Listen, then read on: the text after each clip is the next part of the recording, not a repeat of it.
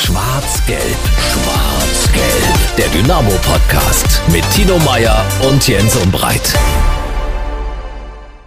Schwarz-Gelb, der Dynamo-Podcast. Tino Meyer ist bei mir im Studio. Wir stehen uns heute gegenüber, Tino. Das stimmt, es ist fast Premiere. Nee, wir standen uns schon mal Nein, gegenüber. wir standen uns schon häufig gegenüber. Auch im Studio. Auch im Studio. Ich erinnere an Folgen mit Peter Hauskeller, an unsere Premierenfolge. Da standen wir hier in diesem Studio. Das hast du alles Geschäft schon ist so vergessen. schnelllebig. Ja, das, ist Geschäft ist schnelllebig. schnelllebig. Aber wir haben trotzdem eine Premiere heute, oder? Keine, keine gute.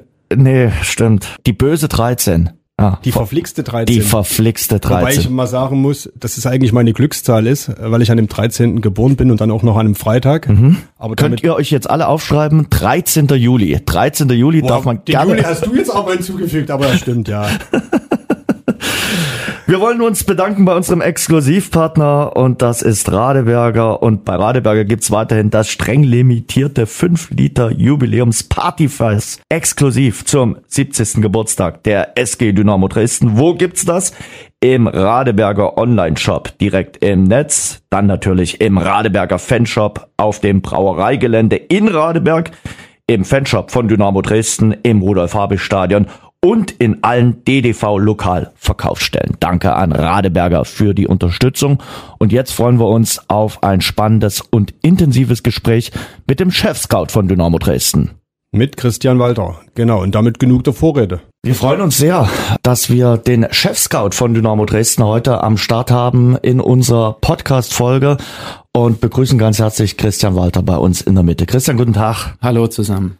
Schön, dass du da bist. Und ich darf sagen, mit Christian und Tino haben wir gleich zwei Extremsportler am Start. Auf jeden Fall zwei, die dem Laufen äh, zugewandt sind. Tino bereitet sich ja auf den Hamburg-Marathon äh, vor. Vielleicht kannst du ihm ja noch ein paar Tipps mitgeben. Du warst ja neulich auch beim Start in die Laufsaison hier in Dresden mit dabei. Hat Tino schon durchblicken lassen in der letzten Woche. Ja, ich habe schon gehört. Ich habe mir natürlich zur Vorbereitung euren, euren Podcast angehört. Hast du es ja schon anklingen lassen. Also Tipps. Gott, da müssen wir uns glaube ich länger unterhalten. Da muss ich mich konkret fragen, ob ich dir wirklich Tipps geben kann. Und ja, letzte Woche, das war relativ spontan. Hm. Tatsächlich bin ich danach noch 600 Kilometer Auto gefahren, um in den Stadion zu fahren. Deswegen ist es immer bei mir ein bisschen kritisch mit, oder lustig, sage ich fast schon, mit, mit Laufen und ähm, Kombination aus Spielbeachtung und Extremläufen. Und da habe ich kurzfristig mitgemacht. Genau. Deswegen bist du schnell gelaufen und warst unter 40 Minuten im Ziel. Kann Ja. man ja an der Stelle sagen. Ja, ich hatte sogar einen Krampf zwischen, der mir immer neuerdings wieder in die Wade schießt. Keine Ahnung, wer das auf einmal herkommt. Und nee, war ein schöner Lauf. Also bisschen unzufrieden, weil man dann eine halbe Minute irgendwie nochmal kürzer war, aber war ein guter Start, sage ich jetzt mal. Aber du bist schon, was das Laufen betrifft, nicht nur auf geraden Strecken unterwegs, sondern überquerst eben auch einfach mal so die Alpen im Laufen. Also vor allem renne ich gerne so Trailwettbewerbe in Bergen oder in Wäldern oder wie auch immer. Der Alpenmarathon oder der Transalpin Run, der acht Tage geht, der war letztes Jahr, den werde ich dieses Jahr wieder machen. So ein bisschen mein Urlaub immer.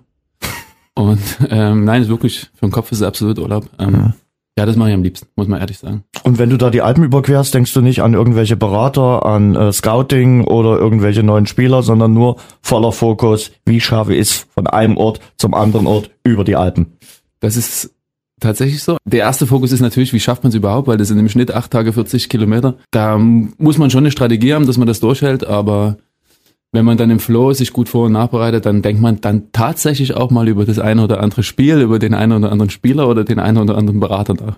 Aber das Handy ist aus unterwegs. Das Handy ist aus. Du musst ein Handy dabei haben. Also da sind ver- verschiedene Verpflichtungen, denen du nachkommen musst. Handy dabei und so weiter und so fort, um falls was passiert, dass du dann eben ja auffindbar bist, beziehungsweise eben dich melden kannst. Weil man ist ja mitten in den Bergen bei teilweise 3000 Meter Höhe und mehr. Musst du auf jeden Fall schon mobil sein. Aber so in der Vorbereitung, ich meine, für so einen großen Wettkampf muss man ja auch ein bisschen was in der Vorbereitung machen, ein paar Kilometer schrubben. Ist es schon so, ist das mehr dann äh, auch abschalten vom Alltag, vom Job bei Dynamo oder sind das äh, Tatsache auch Möglichkeiten, wo man sich die eine oder andere Strategie nochmal durch den Kopf gehen lässt und überlegt, äh, wie man vielleicht die ein, das ein oder andere Gespräch jetzt führt? Tatsächlich, man denkt natürlich viel nach. Es kommt natürlich immer auf die Intensität des Trainings an. Also wenn Das ich im stimmt, roten ja. Bereich bin, dann ist mit Nachdenken nicht mehr viel.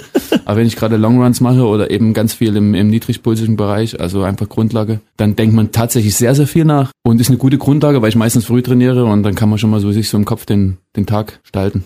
Ich hatte ja eine Zeit lang immer mal das Handy dabei und habe mir dann Tatsache auch Gedanken, wenn ich gelaufen bin, mir eine Artikelidee eingefallen ist oder ein Einstieg für einen Text, habe mir Tatsache da auch eine halbe Minute schnell drauf gesprochen, Stichpunkte so, weil ich dann immer im Ziel das Gefühl hatte, ich hatte eine gute Idee, jetzt fällt sie mir nicht mehr ein. Da. Von daher, aber inzwischen bin ich wieder davon abgekommen.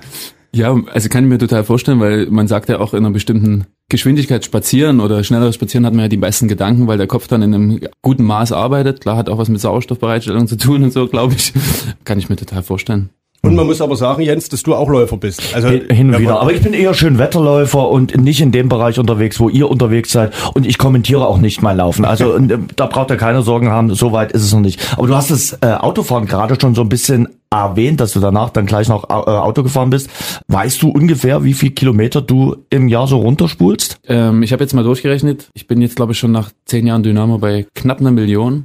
Das liegt aber daran, dass ich vor allem am Anfang sehr, sehr viel gefahren mhm. bin. Mit dem Augenzwinkern würde ich sagen, auch teilweise sinnlose Strecken, wo man natürlich im Laufe der, der Zeit und mit, mit wachsender Erfahrung merkt, dass man effizienter arbeiten kann in irgendeiner Form. Und jetzt bin ich im Jahresschnitt bei 60 ungefähr, 60 bis 70.000. Trotzdem eine ähm, stattliche Summe. Corona hat es natürlich ein bisschen runtergehauen. Ähm, mhm. Da bin ich dann viel mit zu unseren Auswärtsfahrten gefahren, ähm, so dass es dann trotzdem auf viel kam oder ist rumgefahren. Aber ich glaube, ich knack jetzt irgendwann die Million müsste sein. Aber mhm. weil ich vor allem am Anfang sehr viel gefahren bin. Ja. Was machst du beim Autofahren? Telefonieren sicherlich? Sehr viel telefonieren, ja. weil das ist wirklich die beste Zeit, um in Ruhe zu telefonieren. Ähm, weil im Büro hat man ja dann schon immer mal, ich habe oft einen Mitarbeiter sitzen, der dann, da muss man mal rausgehen, ist alles unangenehm und da telefoniere ich wirklich ab. Zudem ist es ein perfektes Tool, um die Zeit dann totzuschlagen, wenn man vier, fünf Stunden irgendwo sitzt. Mhm. Und ansonsten, ich habe schon gehört, der Ralf Becker, der hört Heavy Metal oder so. Also ich höre auch viel Musik. Und ähm, das ist auch. Ja, komm, jetzt lass uns die Musikrichtung wissen. Hörst du Schlager? Hörst du Musik, wo du mitsummen kannst? Deutscher Liedtext oder was wird gehört? Also ich komme ja aus der Punkrock-Richtung, klingt, okay. ein bisschen, klingt ein bisschen verrückt. Ja, ähm, ich höre am liebsten Punkrock, muss ich ehrlich sagen. Okay. Ich habe selber mal in einer Punkband gespielt. Punkband ist ein bisschen verrückt mhm. zu sagen, also eine Punkrock-Band. Ähm, mhm. Welches Instrument? Bass und Gesang. Okay. Wo bist du nach dem Citylauf hingefahren? 600 Kilometer nach Saarbrücken oder? Nach, was? nach Alltag. Ah. Okay. Ah. Weil wir hatten ja am Montag dann in Ingolstadt ja, gespielt ja. und ich wollte unbedingt diese Spielsichtung dann mitnehmen, äh, da ich eh in Süden unterwegs war und nach Alltag gedüst Alltag geguckt und dann nach weißt, München und dann nach Ingolstadt. Sammelst du da eigentlich Stadionpunkte? Also gibt ja so äh, Apps, wo man äh, Stadionpunkte sammeln kann. Machst du das äh, oder bist du da nicht so unterwegs? Die Crowdhopper machen das ja, ja hauptsächlich. Das, nein, leider nicht. Aber ich habe schon mal drüber nachgedacht. Das wäre eigentlich eine coole Sache gewesen, weil ja. ich festgestellt habe, dass ich in den ersten drei Ligen schon in jedem Stadion war. Und wie mhm. wäre das wohl, wenn ich dann noch die Regionalligen mal abdeppe plus Ausland? Nee, noch nicht gemacht. Aber du ahnst die Frage, die jetzt kommt. Was macht er denn im Alltag? Geht das jetzt wieder los? Werden jetzt kleine, trippelstarke österreichische Mittelfeldspieler verpflichtet? Das ist ja nicht ganz kritiklos geblieben. Kommen wir vielleicht später nochmal zu. Aber was hast du jemanden im Auge oder kann man ja, das wir verraten? wollen schon jetzt, jetzt gerade, wo es wieder gut läuft, wollen wir natürlich wieder der alten Philosophie nachkommen und kleine, trippelstarke Österreicher.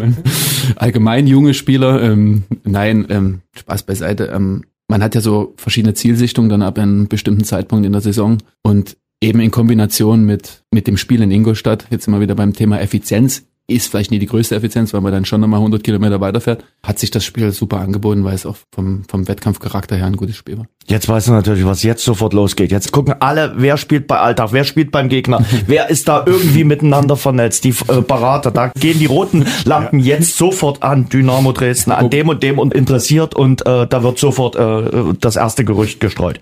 Wochenende warst du auch unterwegs, oder? Wochenende war ich, ah, jetzt fällt mir was ein, darf ich kurz unterbrechen? Na klar. Zwei Sachen, ich habe euch da was mitgebracht. dir, dir habe ich was mitgebracht als Glücksbringer für den Hamburg-Marathon. Okay.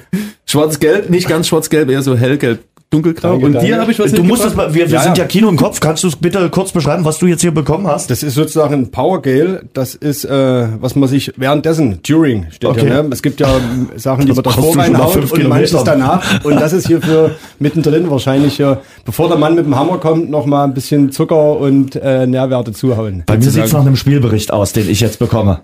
Aber nicht sagen was, weil sonst gehen wir die ganzen Laternen okay. an draußen. Ähm, das habe ich, ich wusste nicht. Ich habe gedacht, Schwarz-Gelb-Podcast bringen wir mit. Dort hat's gepasst, weil okay, der Tino ja. sich ja vorbereitet. Jetzt bin ich gespannt. Und dir habe ich einfach mal eine Originalaufstellung von meinem vorletzten Spiel, was ich mir von angeguckt habe. Von deinem vorletzten Spiel. Ähm, ich sag's nicht. Okay, okay, okay, okay. Hm. Interessant, interessant. Okay. Weniger oder mehr als 600 Kilometer? Regionalliga. Regionalliga. Okay. Regionalliga. Gut. Das ist aber auch ein gutes Thema inzwischen. Regionalliga. Jetzt keiner mehr, ein ne? Verein den zuletzt mal ein ehemaliger Dynamo-Spieler trainiert hat. So viel darf ich sagen. Spieler, okay. Da muss ich jetzt selber mal googeln. Ja, siehst du. Ja. Damit hast du ja am Wochenende die verflixte 13 nicht erlebt. Wir sind hier in der 13. Folge. Wir mussten in diesem Podcast noch nie über eine Dynamo-Niederlage sprechen. Zwölf Spiele ist es gut gegangen. Jetzt Folge Nummer 13, Spiel Nummer 13 und jetzt hat's uns erwischt äh, gegen Bayreuth. Warum? Wahrscheinlich, weil ich hier komme und jetzt, jetzt kommt der Walter wieder, jetzt muss man verlieren, damit es wieder richtig Mein Gott, Walter. gibt.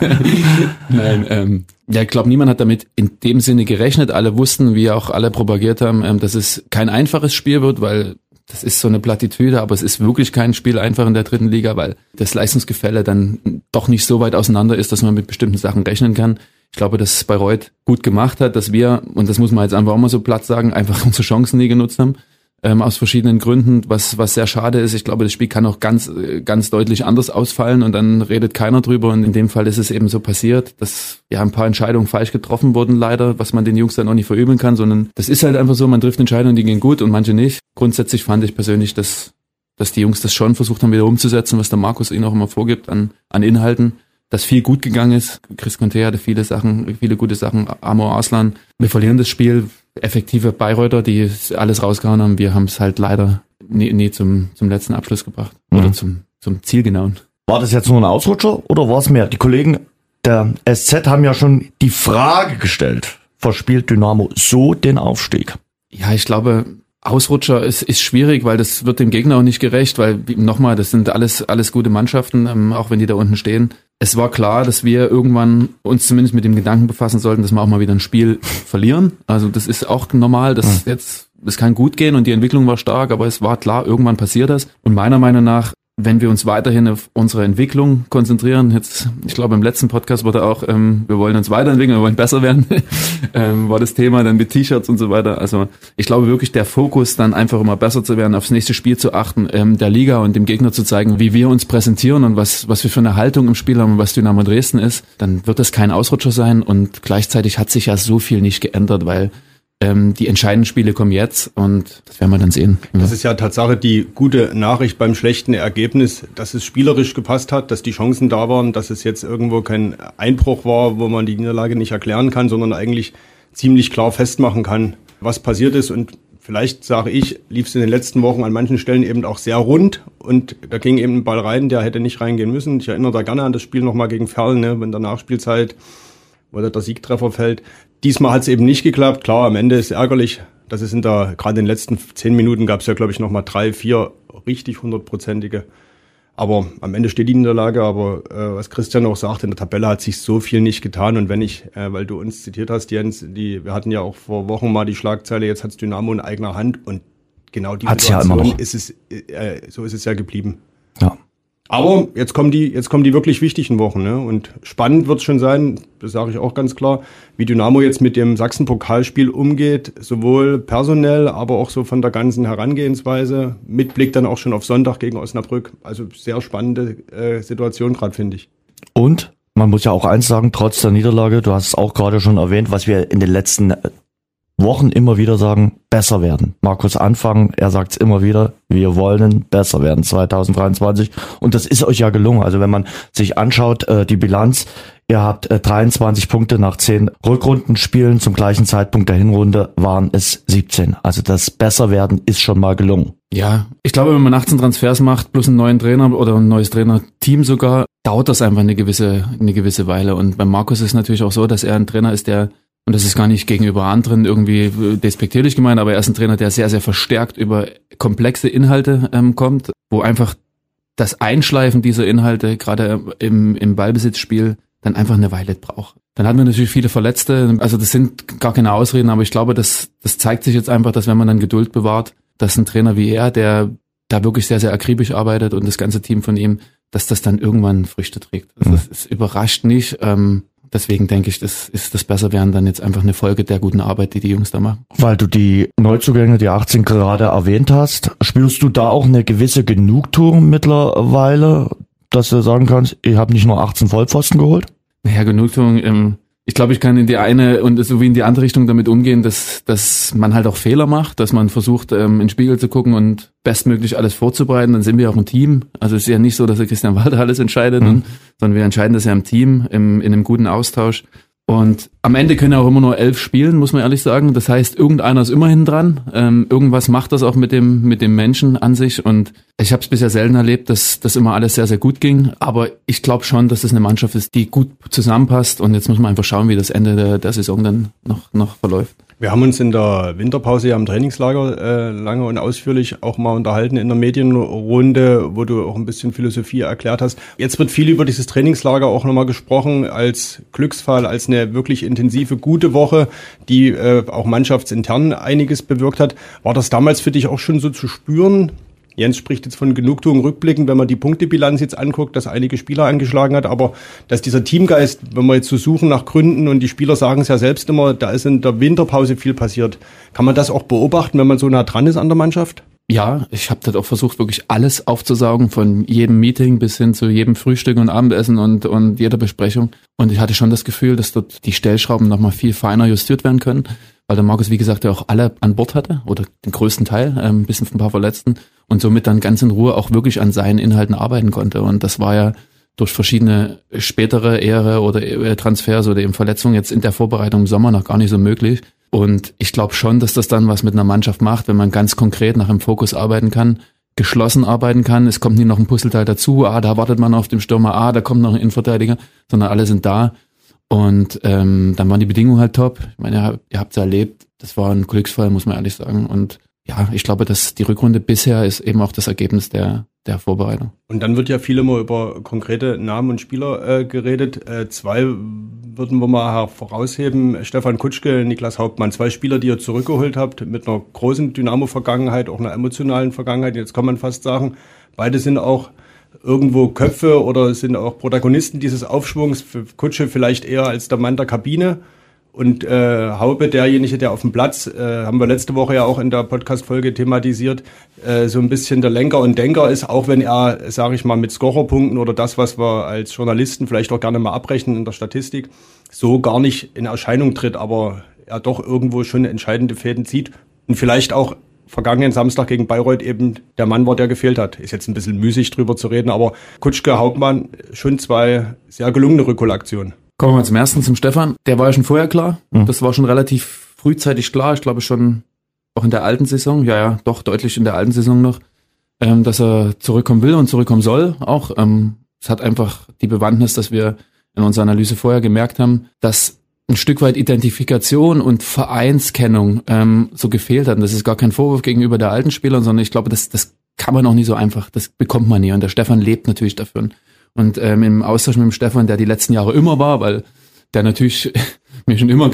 sein Bild aus dem Spind in Ingolstadt geschickt, da wieder ein Dynamoschal hing, war immer lustig, war das natürlich klar, dass er mit einem gewissen Auftrag und zurückkommt. Und ähm, unabhängig davon, dass er jetzt spielt, sollte er natürlich auch diese Identifikation leben, diese Ordnung, diesen Fokus, was der Verein einfach braucht, in der Kabine, um die Kabine, nach außen hin. Und ähm, das kann man sich nicht immer backen, aber bei ihm war es halt wirklich so, dort findest du einfach ein Puzzleteil unabhängig vom, vom Sport.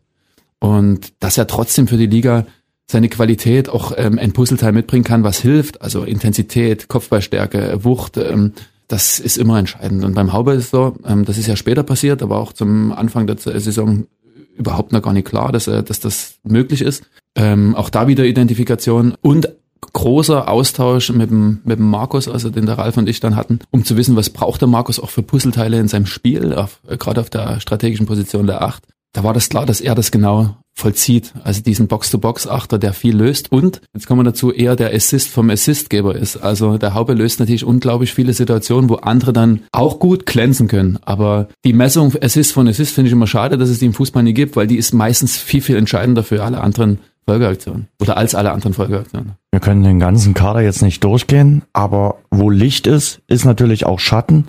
Und da merkt man, wie schnelllebig dieses Fußballgeschäft ist vor zwei Jahren hatten wir mit Weihrauch und Kade zwei echte Garanten, Aufstiegsgaranten. Die funktionieren aktuell nicht mehr so. Kannst du erklären, warum das so ist? Und fühlst du da mit den beiden, äh, die ja wirklich vor zwei Jahren wesentlich dazu beigetragen äh, haben, dass Dynamo damals gleich wieder aufgestiegen ist? Ja, ich glaube, das wird euch in euren Feldern genauso gehen? Es steckt ja immer ein Mensch dahinter, das sind ja keine Roboter, die dann irgendwie jederzeit die gleiche Maschinerie abspulen können und eben die gleiche Leistung bringen. Durch verschiedene Umstände, Verletzungen, ähm, mal keine gute Leistung, mal fehlendes Spielglück, wie auch immer, kommen dann Situationen zustande, wo ein Spieler hinten dran ist. Und das macht natürlich was mit dem Spieler. Ähm, und natürlich sitzt der Spieler dann nicht da und sagt, mir ist alles egal, ich, ich mache so weiter, sondern er grübelt und fühlt sich irgendwo unwohl und fühlt sich nicht mehr sicher. Und ich glaube, Sicherheit ist im Fußball eine ganz große, ganz großer Faktor, der den Spieler einfach brauchen. Also das Gefühl zu haben, ich werde gebraucht, ich bin wichtig für die Mannschaft. Und wenn das weg ist, das ist, glaube ich, echt in jedem Feld so im, im, im Leben, wenn man das Gefühl ist, man hat, man ist nicht mehr so wichtig, dann hat man natürlich auch nicht mehr die Sicherheit und bringt natürlich die Leistung dann im Kleinen und im Großen nicht mehr ganz so. Und ich glaube, unsere Aufgabe ist einfach, weil beide sich auch immer reinknien im Training und ähm, immer da sind und, und, und Gas geben, den versuchen immer auch die Sicherheit zu geben, dass wir halt hinter denen stehen und versuchen mit ihnen zu reden und, und, und für sie da zu sein und sie, wenn sie was brauchen, dann einfach zu pushen, aber rauskämpfen müssen sie sich selber, so leid man das dann tut. Ähm, ich hatte es ja vorhin gesagt, es gibt immer nur elf, die spielen können oder 14, 15, 16, wo, die dann eben noch zum Einwechseln kommen und es trifft ausgerechnet die gerade. Aber ich glaube, die wissen, dass, dass sie immer kommen können und dass wir eben zusammen daran arbeiten können. Ist das Sachsen-Pokalspiel jetzt eine Möglichkeit, wo sie vielleicht zum Einsatz kommen? Wie nah bist du da an dem sportlichen Alltag sozusagen dran? Also ich glaube, ich bin schon nah dran, aber ich würde jetzt ähm, weder mir rausnehmen noch ähm, einfordern, dass ich damit bei der Aufstellung entscheiden soll oder darf. Ähm, das muss natürlich der Trainer und das Trainerteam machen. Ich glaube schon, dass die einigen die Chance geben, sich da zu zeigen. Auch gerade wegen der, wegen der Wettkampfsteuerung. Mhm. Jetzt, wir haben jetzt dann quasi noch eine englische Woche, die, und ein wichtiges Spiel dann noch am Wochenende. Nicht, dass das Sachsen-Pokalspiel nicht wichtig ist, aber ich glaube auch, dass unser Kader groß und gut genug ist. Wir haben ja gerade über Patrick und, und Jule geredet, wo man dann auch mit Spielern spielen kann, die, die es ja schon mal gezeigt haben und jetzt vielleicht die Chance auch sehen. Und ich denke, dass der Markus da, heute ist Dienstag, dass der Markus da das so entscheiden wird, dass, dass die Jungs da noch dranbleiben. Ja. Mhm. Aber wie jetzt, ob jetzt elf getauscht werden oder nicht, das kann ich jetzt nicht sagen. Du bist einer der dienstältesten Dynamo-Mitarbeiter, das darf man so sagen, seit 2012 dabei. Du hast im Podcast, du warst ja zu Gast bei Welle 1953, den werden wir auch verlinken. Da gibt's auch mehr zu deiner Historie, wie du das geworden bist, was du jetzt bist. Aber wie gesagt, seit 2012 bist du dabei. Da schilderst du, dass du damals, als du angefangen hast, einen Ordner mit drei Blättern vorgefunden hast. Macht das was mit dir? Erfüllt dich das mit Stolz, so lange auf diesem Stuhl sitzen zu dürfen, seit elf Jahren mittlerweile und ein schwarz-gelber zu sein und dieses Logo äh, zu tragen und natürlich in deiner Stadt arbeiten zu dürfen? Absolut. Zehn Jahre, elf mit, mit Honorartätigkeit, aber offiziell zehn Jahre. Mhm. Ähm, das macht absolut was mit mir. Ich bin da, bin da echt wirklich stolz. Also immer wenn ich irgendwo hinfahre und ich darf sagen, dass ich von Dynamo Dresden bin, das ist, das hört auch nicht auf, das Gefühl, muss ich wirklich zugeben. Das ist schon stolz. Also das mhm. muss ich sagen, ist stolz, das Logo auf der Brust zu tragen. Ähm, das was mit mir macht. Klar, man muss ja auch schon ab und zu mal ein hartes Fell haben.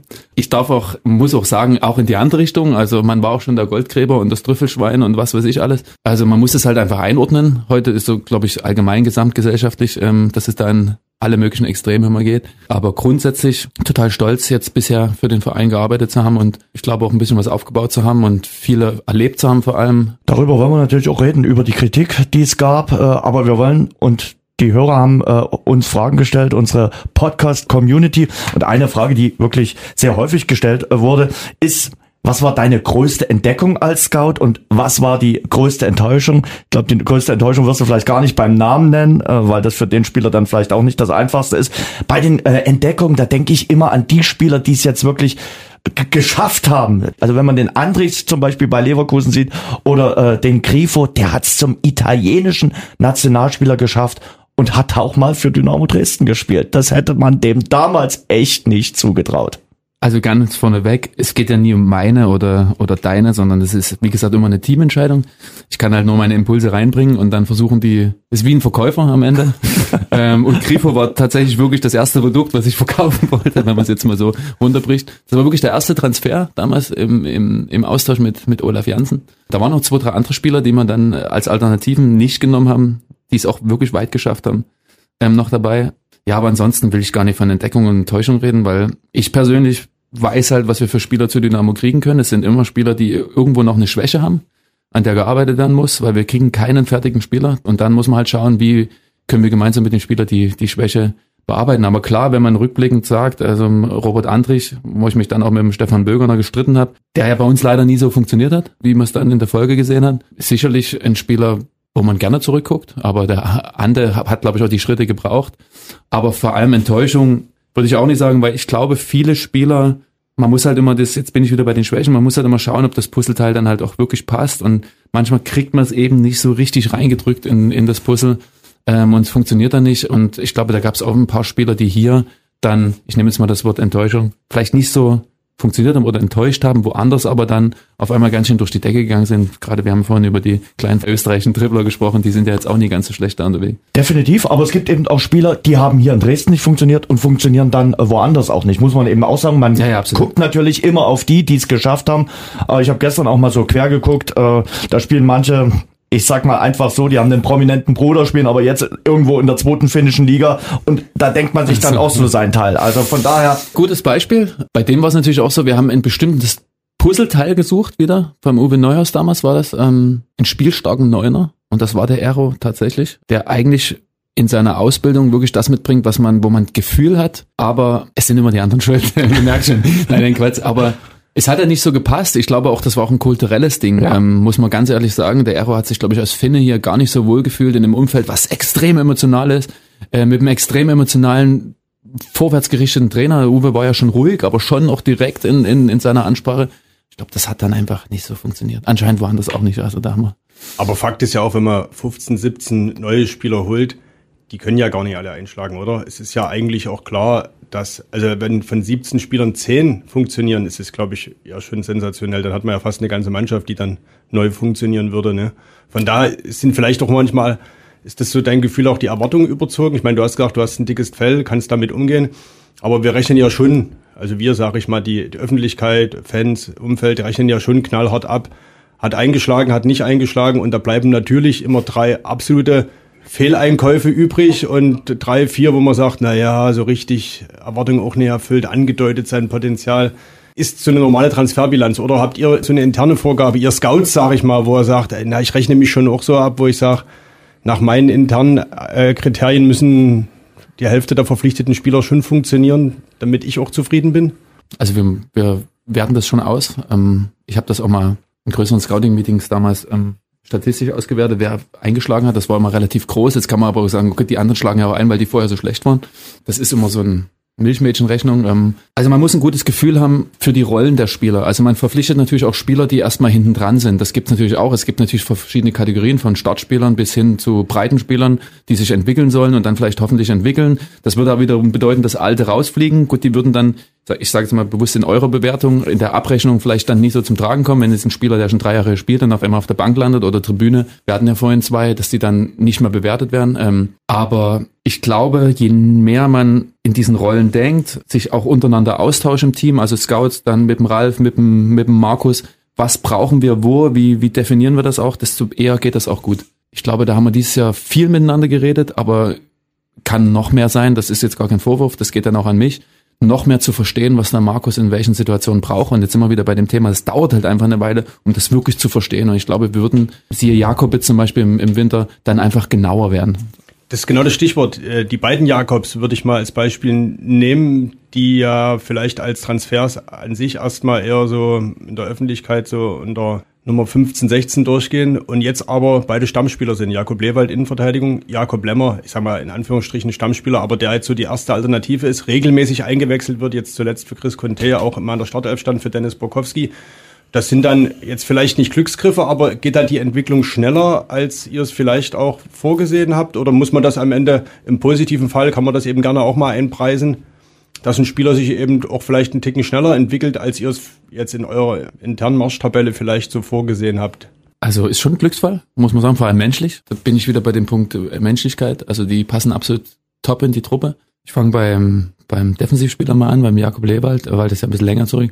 Wir hatten drei Innenverteidiger, haben gesagt, okay, aufgrund verschiedener Verletzungsphasen, die wir da hatten, ähm, war es so, dass wir gesagt haben, wir bräuchten eigentlich noch einen vierten Innenverteidiger. Wie bauen wir das? Jetzt sind wir wieder Rollen ähm, mit äh, Tim Knipping als Kapitän, mit Kevin Ehlers als, sagen wir mal, identifikatorisches Talent oder eben Spieler, der schon lange hier ist. Talent ist er vielleicht fast gar nicht mehr, aber trotzdem ist er ja ein junger Spieler. Und Claudio Kammerknecht, den wir als Neuzugang hatten, der es ja dann noch gut gemacht hat, ähm, hat man schon drei, wo man ein gutes Gefühl qualitativ hatten und haben jetzt gesagt, okay, warum soll man denn jetzt viel Geld oder das ist ja auch immer mit Geld verbunden Qualität, warum soll man jetzt noch einen davor holen? Aber jemand, der als Rolle in die Breite passt, sage ich mal bewusst undespektierlich Breite jung ist, ein Profil hat, was wir so noch nicht haben ähm, in dem Kader, auch mit einer gewissen Größe und mit einer gewissen Charakterstruktur, ähm, war es klar, dass äh, der Jakob einer von den Spielern war, die da in den Fokus kam. Den hat man dann schon länger beobachtet und seine Historie als Kapitän bei Werder Bremen und so war dann einfach so, dass wir bei ihm echt das beste Gefühl hatten, auch was bestimmte Skills äh, betraf, die jetzt zum Beispiel am Ball sind oder so. Er ist dann sehr, sehr ruhig im Spielaufbau und hat, ähm, traut sich viele Sachen und so. Und dann hat man einfach das Gefühl, dass das die Kombination sehr, sehr gut ist. Und ich glaube, gerade aufgrund seiner Charakterstruktur hat er sich dann top entwickelt, weil er einfach sehr, sehr demütig auch ist gegenüber dem, was er machen darf. Und das gleiche betrifft noch Jakob Lemmer. Da muss ich leider was sagen. Im Winter haben wir Spieler gesucht, die mit Druck umgehen können. Es wird immer, ich muss das echt nochmal raussuchen. Ähm, ich bin mir nicht sicher, ob ich gesagt habe, wir holen erfahrene Spieler. Ah, gut, du warst dabei bei dem ja. Interview. Habe ich gesagt, erfahrene Spieler? Ich habe gesagt, wir suchen welche, die mit Druck umgehen können. Bin ich mir jetzt so ad hoc auch nicht sicher, aber also bei mir ist angekommen, klare Botschaft. Ein Spieler, ja, der mit Druck, aber schon erfahrener, der uns sofort weiterhilft. Ja, ja, genau. Der uns sofort, und das ist so der Knackpunkt, also weniger vielleicht das Alter oder die Erfahrung, sondern der uns sofort weiterhilft. Und wenn dann jemand aus der Regionalliga verpflichtet wird, gehen dann so die Antennen an und man denkt sich, hä, wie kann der jetzt Dynamo sofort weiterhelfen? Die sind gerade Tabellen 9 da und haben eine absolut äh, schlechte Hinrunde gespielt. Wie soll da jemand, der jetzt aus Offenbach kommt, und dort jetzt auch nicht die äh, super Mega-Bilanz hat und alles in äh, kurz und klein geschossen hat. Aber klar, wenn man jetzt genau hinguckt, wie gesagt, da revidiere ich mich inzwischen gerne. Ich finde den auch äh, die absolute Entdeckung für die äh, Rückrundenspiele bisher, der sofort funktioniert hat und auch eine, Schnelligkeit mitbringt. Und der Punkt stimmt zumindest von dem, oder den unterschreibe ich auf jeden Fall, einen sehr schnellen Flügelspieler und das ist er auf jeden Fall. Also da steht ja Chris Conte und Dennis Borkowski äh, in nichts nach, vielleicht in Zehntelsekunden oder so, keine Ahnung, wie eure internen Messungen sind, aber verdammt schnell und traut sich eben auch was. Also das ist ja entscheidend, ne? Also uns war es wichtig, weil ich würde wirklich sagen, dass ich erfahren nie gesagt habe, weil das ist, glaube ich, die Interpretation dessen, was, was wir da diskutiert hatten. Also, weil wir waren mit ihm schon relativ weit zu dem Zeitpunkt, deswegen, wenn ich da gesagt hätte, erfahren, dann hätte ich mir ja selber irgendwie. Er bringt Erfahrung insofern mit, dass er vor viel Publikum schon gespielt hat, Offenbach. Also es ist jetzt nicht mit uns zu vergleichen, aber es ist trotzdem ein Umfeld, was, was einen gewissen Druck ausübt und wo, wo wirklich eine Fan, Fangröße da ist und, und ja, Emotionen und Leidenschaft. Ähm, zweitens hat er natürlich eine hohe Spielpraxis schon gehabt. Also der hat die letzten zwei, drei Saisons wirklich gespielt. Zuletzt dann vor Offenbach in, in Koblenz. Da hat er für eine relativ schlechte Mannschaft, sage ich mal, im unteren Drittel der Regionalliga Südwest auch viel gescored oder gut gescored. Dann ist immer zu, abzuwägen, ich glaube, der Ralf Becker hatte das ja auch mal gesagt, dass man sich, glaube ich, frei davon machen muss, ob ein Spieler aus der Bundesliga, aus der äh, Regionalliga oder sonst woher kommt ähm, oder aus der ersten Liga Slowenien, obwohl die dann vielleicht schlechter ist als die, als die Regionalliga. Ähm, da muss man sich wirklich frei machen, sondern es geht wirklich um die Passung und äh, wenn ein Spieler von der Passung bestimmte Attribute mitbringt, die einfach gut sind, Schnelligkeit, Durchsetzungsvermögen, Ballrückeroberungsaktion, ähm, Mut im Eins gegen Eins, ähm, Abschlussfähigkeiten, dann, dann funktioniert das auch. Kombiniert natürlich mit der Spielpraxis und natürlich, jetzt kommen wir wieder zum großen Punkt, Resilienz, also Charakterstärke und das hat der Jakob einfach. Und deswegen überrascht mich das jetzt nicht, aber vielleicht müssen wir dann auch noch mehr in eine Art Kommunikation gehen. Das heißt nicht, dass wir das Umfeld immer updaten, wenn wir holen wollen, aber vielleicht noch besser erklären, warum und wieso und den Spieler noch mehr in den Vordergrund stellen. Ich glaube, da haben wir noch, noch ein paar Defizite. Ja, und wir haben Markus Anfang mal gefragt und er hat mal geschildert, wie er den Jakob Lemmer Transfer bewertet und wie dieser zustande gekommen ist. Wir haben jetzt im Trainingslager haben wir zusammengesessen und haben wirklich viele Videos angeguckt und haben dann Jakob Lemmer geholt, äh, weil wir gesagt haben, wir brauchen einen, der mit viel Mentalität kommt, mit viel Power kommt, mit viel Dynamik kommt, der, der auch wenn Chris mal auf der Außenbahn mal müde wird, dass wir den nochmal nachlegen können und aber ich finde zum Beispiel der Transfer jetzt, der war, der war schon, schon sehr gut für uns. Also, und das ist jetzt ein Spieler aus der Regionalliga, das ist jetzt kein Spieler, der, der aus der dritten Liga oder aus der zweiten Liga kommt. Das ist ein junger Spieler, den wir noch entwickeln können. Also da haben wir uns sehr viel zum Beispiel in Trainingslager hingesetzt und haben uns Gedanken gemacht, wie können wir uns da verbessern, weil wir ja mit Cherba und mit Olli zwei Spiele abgegeben haben, um einfach einen vielleicht dazu holen zu können ich finde, das, das ist uns dann gut gelungen. Also da, da haben wir dann auch drei, vier Spieler durchgesprochen und dann haben wir uns gemeinsam auf, auf einen Spieler festgelegt und das war halt Jakob. Und ich finde, wenn man jetzt ein Resümee zieht, ist das ein sehr gutes, ein sehr guter Transfer gewesen, weil er auch, glaube ich, von der Mentalität und von der Art, Fußball zu spielen, sehr gut nach, nach Dresden passt und auch äh, gut in diese Mannschaft reinpasst. Man merkt schon ganz deutlich, dass du versuchst zu reflektieren, auch wie außen bestimmte Transfers wahrgenommen werden. Das ist natürlich die große Frage, was hat das Jahr 2022 äh, mit dir gemacht? Was hat ja speziell auch dieser Abstieg mit dir gemacht? Im letzten Jahr gab es hier drei, in Worten drei Heimsiege. Das war nicht besonders viel. Es gab eine massive Kritik auch an äh, dir, speziell auch bei Social Media.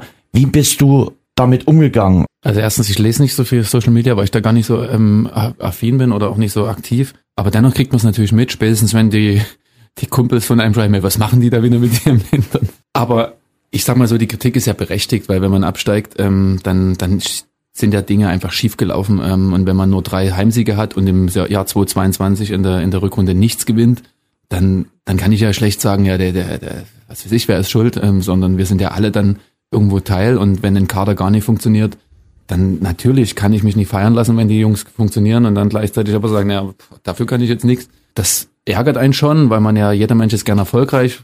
Du hoffentlich dann bei dem Hamburg-Marathon und also jeder hat ja einfach Anspruch, Dinge erfolgreich in irgendeiner Form zu machen und wenn man dann absteigt und nichts gewinnt, das ist einfach unangenehm, wirklich unangenehm und lässt dann auch zweifeln und also das tut schon weh, muss mhm. man sagen. Und wenn man rückblickt, haben wir einfach Entscheidungen für den Moment getroffen und ich glaube, das muss man dann einordnen, die man vielleicht in dem Moment wieder so treffen würde, weil man muss ja immer den Moment bewerten und in dem, dem Moment schien die Entscheidung alle sehr, sehr schlüssig zu sein und im Nachgang ist es natürlich klar, dass man sagt, boah, das hätte man echt anders machen müssen, aber im Nachgang ist halt immer alles sehr, sehr einfach und da ist einfach alles sehr, sehr einfach bewertbar und wenn wir alle jetzt mal und das merke ich auch. Jetzt sage ich es nochmal, ich höre gerne den Podcast hier und habe mich dann vorbereitet und ich habe mal bewusst den ersten Podcast oder einen der ersten vom Spiel gegen Meppen angehört mhm. und jetzt gestern auf der Rückfahrt dem Spiel vor Bayreuth, also den letzten. Mhm. Wie unterschiedlich auch eure Bewertungen ja, sind klar. zur fast gleichen Sache und natürlich ist das jetzt ein paar Tage später oder ein paar Spieltage später, äh, ein paar Wochen später und dann klar bewertet man das jetzt anders,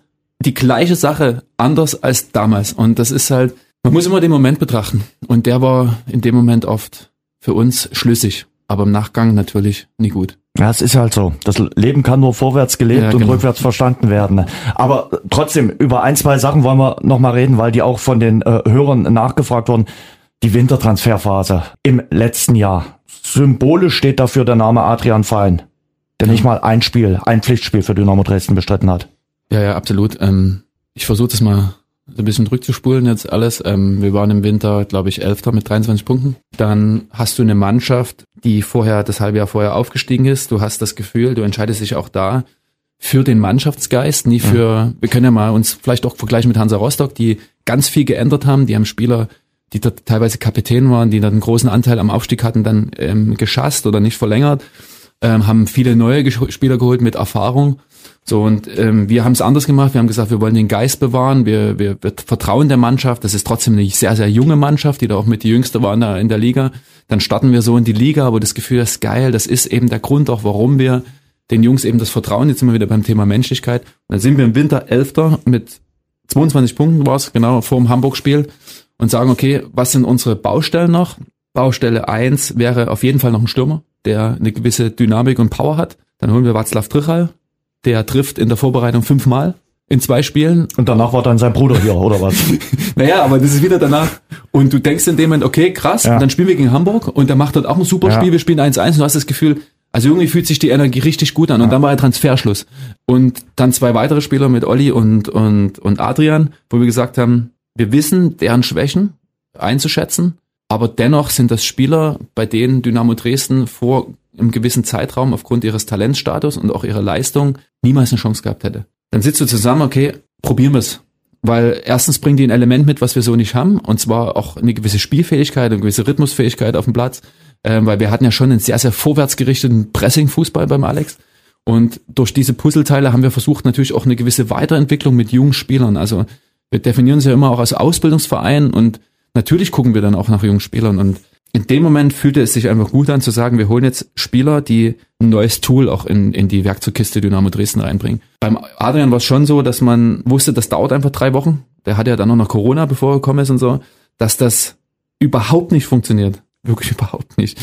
Ähm, was mir auch für den Jungen unglaublich leid tut, weil es eigentlich ein wirklich guter, lieber Junge, war so in dem Moment überhaupt nie zu sehen, weil du denkst ja schon, okay, einen gewissen Rhythmus kriegst du nach drei, vier, fünf Wochen, ähm, dann kommt Corona, aber klar. Und beim Olli war es so, er hatte dann auch ein paar Spiele gemacht, aber die in dem Moment sich entwickelnde Dynamik, was auch den Abstiegskampf betraf, ist natürlich nicht sein erstes Tool in seiner Kiste. Ne? Und dann hat das auf einmal eine Dynamik angenommen, wo du natürlich im Nachgang sagen kannst, hätten wir es mal so wie, ich nehme jetzt wieder das Beispiel Hansa Roster gemacht, hätten lieber drei, vier Erfahrene geholt, die das gewusst haben, aber in dem Moment hat sich halt mhm. eben sehr, sehr gut angefühlt. Und dann war Transferschluss. Du hast Vincenzo Grifo angesprochen. Die Situation erinnert mich dann daran, äh, also den habt ihr, glaube ich, auch in der Winterpause geholt. Ein Top-Fußballer, ein junger, entwicklungsfähiger Fußballer, was er am Ball kann, sieht man jetzt jede Woche in der Bundesliga. Und der war dann irgendwo auch so der falsche Spieler zum falschen Zeitpunkt, weil Dynamo eben dann in den Abstiegsstrudel geraten ist und das eben, du hast gerade gesagt, weil Grifo jetzt auch nicht das erste Tool gewesen ist. Also schon damals äh, gleich gar nicht. Jetzt wahrscheinlich auch nicht, aber nur ist er natürlich auch nochmal zehn Jahre älter. Absolut, wir hatten dann auch, den Namen jetzt nicht, aber wir hatten, wie gesagt, dann auch ein, zwei andere Spieler daneben liegen, die fußballerisch von dem Talentstatus nicht so gut waren, aber eine andere Mentalität hatten. Mhm. Aber natürlich in der Bewertung, auch was der Olaf Jansen wollte und so, dann nicht ganz so gepasst haben. Und dann haben wir sich gegen die entschieden und im Nachgang auch da wäre es wahrscheinlich viel, viel besser gewesen, den anderen zu nehmen, weil der hatte einfach Powerwucht und, und verliert auch mal zehn Bälle, aber der rammelt halt und übertrieben gesagt. Das sind halt Momente, wo man einfach schauen muss. Aber wie gesagt, im Winter, elfter Platz, dann spielen wir gegen HSV. Dieses Top, für mich persönlich eins der, auch wenn nur, ich glaube, waren nur 999 Zuschauer im Stadion, oder? Eins der geilsten Spiele, die ich je erlebt habe, weil das war so intensiv und da hast du nicht das Gefühl gehabt, dass das so eine negative Dynamik annimmt. Das ja. ist schon verrückt einfach, das muss man, aber, aber ich glaube, das ist dann mit Rostock gekommen, da war das ja. Transferfenster ja, glaube ich, dann schon zu und äh, da ging dann nichts mehr und äh, da hat man schon gemerkt, oh, äh, Absolut. das könnte dann vielleicht dann doch noch äh, enger werden. Ein Kritikpunkt, der dann auch immer wieder laut wird an deiner Person, was ich gelesen habe, immer wieder versucht er seine Meinung intern durchzudrücken. Echt? Das, das Gefühl habe ich gar nicht. ich habe manchmal das Gefühl, ich muss noch viel mehr meine Meinung ähm, sagen, aber das kann ich schwer jetzt beantworten, weil ich mhm. weiß erstens gar nicht, wo das herkommt. Das muss ja dann intern herkommen, weil das muss ja irgendwie äh, von innen kommen. Ähm, muss ich überdenken, weil dann entweder muss ich mehr zurücknehmen oder halt. Also ich hatte eher das Gegenteil das Gefühl, dass ich manchmal noch viel mehr dazu stehen sollte, was ich in dem Moment denke und damit man dann noch ganz klarer abrechenbar ist, weil wie gesagt, es wird ja immer zusammenschieden und man will natürlich dann nie eben seine Meinung durchdrücken, weil man natürlich schon das Gefühl hat, okay, wenn man sich jetzt hier durchsetzt und der andere steht gar nicht dafür, sondern man will halt gemeinsam ein, ein, eine Entscheidung treffen, wo alle dahinter stehen und eben, also ich habe das bisher jetzt nicht so wahrgenommen, aber muss ich mich hinterfragen. Und? Es wird gesagt, Walter gehört zur Generation Laptop. Wobei ich da sage, also ich kenne dich jetzt auch schon eine Weile, man erreicht dich eigentlich immer, wenn du irgendwo unterwegs bist. Also klar, Laptop sicherlich, vor allem auch in der Corona-Zeit. Da ging vieles ja nicht, da waren äh, Stadionbesuche nicht möglich. Aber ich habe schon den Eindruck, dass du immer versuchst, äh, ein bisschen drüber zu gucken, welche Spieler ihr da holt. Also oder das stand ja mal du irgendwo, vom Laptop? Nein, nein, also das stand, das stand ja mal in der Zeitung irgendwo. Also ich würde mich absolut als 0,0 Generation Laptop, natürlich bin ich ähm, technisch affin. Aber du weißt, was ein Laptop ist. Ja, das weiß ich auch. Ich gucke auch immer mal Spiele im Laptop, aber ich glaube tendenziell jetzt immer wieder bei der Effektivität oder Effizienz. Ich fahre tendenziell viel zu viel äh, irgendwo rum, vor allem am Anfang der Saison, wo man viel mehr als, als in der Vorsichtung übers, über einen Laptop machen kann, über, über die Daten auch, was wir auch sehr viel machen. Also ich bin eigentlich jedes Woche in irgendwelchen Stadien. Das, ist, das, das fand ich auch verrückt, als ich das gelesen habe, weil ich glaube, genau das bin ich aktuell nicht, wobei ich das nicht schlimm finde. Also es gibt genügend Vereine, es gibt genügend auch erfolgreiche Scouts und, und Chef-Scouts oder Kaderplaner, die sehr, sehr viel am Laptop gucken, einfach aus Gründen der Effizienz und dann ganz gezielt ähm, direkt den Spieler, nur noch den einen Spieler oder die jeweiligen Spieler angucken. Also. Wobei, wenn ich jetzt mal meinen Eindruck schildere, wir hatten es ja gerade, du bist jetzt zehn, elf Jahre für Dynamo tätig das schafft ja in dem Verein äh, niemand, schon gar niemand äh, in der sportlichen Ebene. Da sammeln sich natürlich auch Punkte. Ne? Und zuletzt war da irgendwo Fahrschulmannschaft. Da sammeln sich natürlich auch immer viele Kritikpunkte, gerade in so einem emotionalen Umfeld. Und wenn wir dann aus zehn Jahren alle negativen Zeitungsartikel übereinander legen, da sammelt sich natürlich mehr als bei jemandem, der nur drei Jahre da ist. Ne? Muss man jetzt auch klar sagen. Und dann verschwindet manche Kritik an anderen, die gar nicht mehr hier sind, aber du bist eben immer noch präsent. Ne? Und nach jedem Abstieg holt man natürlich auch gerne nochmal ja, die Geschichten raus und schaut, was ist es für ein Typ oder wer ist jetzt eigentlich für diesen Kader verantwortlich. Und das bist natürlich dann maßgeblich immer irgendwie du gewesen, mit wechselnden sportlichen Chefs, ne, muss man sagen. Ich habe beim Steffen Menze angefangen. Genau. Ah, das, das dritte ist mehr, jetzt, ne? Steffen Menze hat mich damals hergeholt, oder wie auch immer man das sagt. Ja, aber das, also du hast richtig gesagt, Tino, die Kritik gehört total dazu. Also und bei zehn Jahren, ähm, das wäre es komisch, wenn überhaupt keine Kritik ist, wenn wir ähm, ganz im Gegenteil daran wächst man ja und kann dann auch mit diesen Impulsen dann nochmal mehr über sich nachdenken. Ich finde das vollkommen okay. Wie sehr schaust du, äh, sage ich mal, auf andere äh, in der Branche? Ich nehme jetzt mal wirklich das absolut prominenteste Beispiel Bayern München. Entlassung Nagelsmann für Außenstehende überraschend, unverständlich. Ich finde sehr spannend die Kommunikation, auch Pressekonferenz dann Samstag, wie die sportliche Führung das erklärt hat, wie man Tuchel eingeführt hat.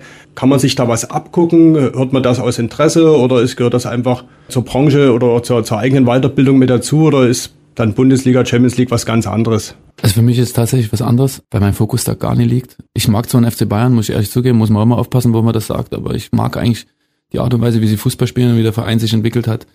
Ähm, ich gucke die sehr, sehr gerne, aber was jetzt da passiert, das kann ich gar nicht bewerten. Ähm, es wird immer Gründe geben für irgendwas, ähm, weil sonst trifft man nie so eine Entscheidung. Ich fand halt, dass die letzten Wochen und Monate irgendwie, was den FC Bayern betrifft und die Kommunikation ein bisschen ungünstig waren, weil da ganz viele Leute sich irgendwie geäußert haben und das war bisher vorher noch nie so, ähm, dass da ganz viele neue Leute irgendwie sich zu Themen äußern und da hat man schon gemerkt, dass da irgendwas passiert oder nie ganz rund läuft.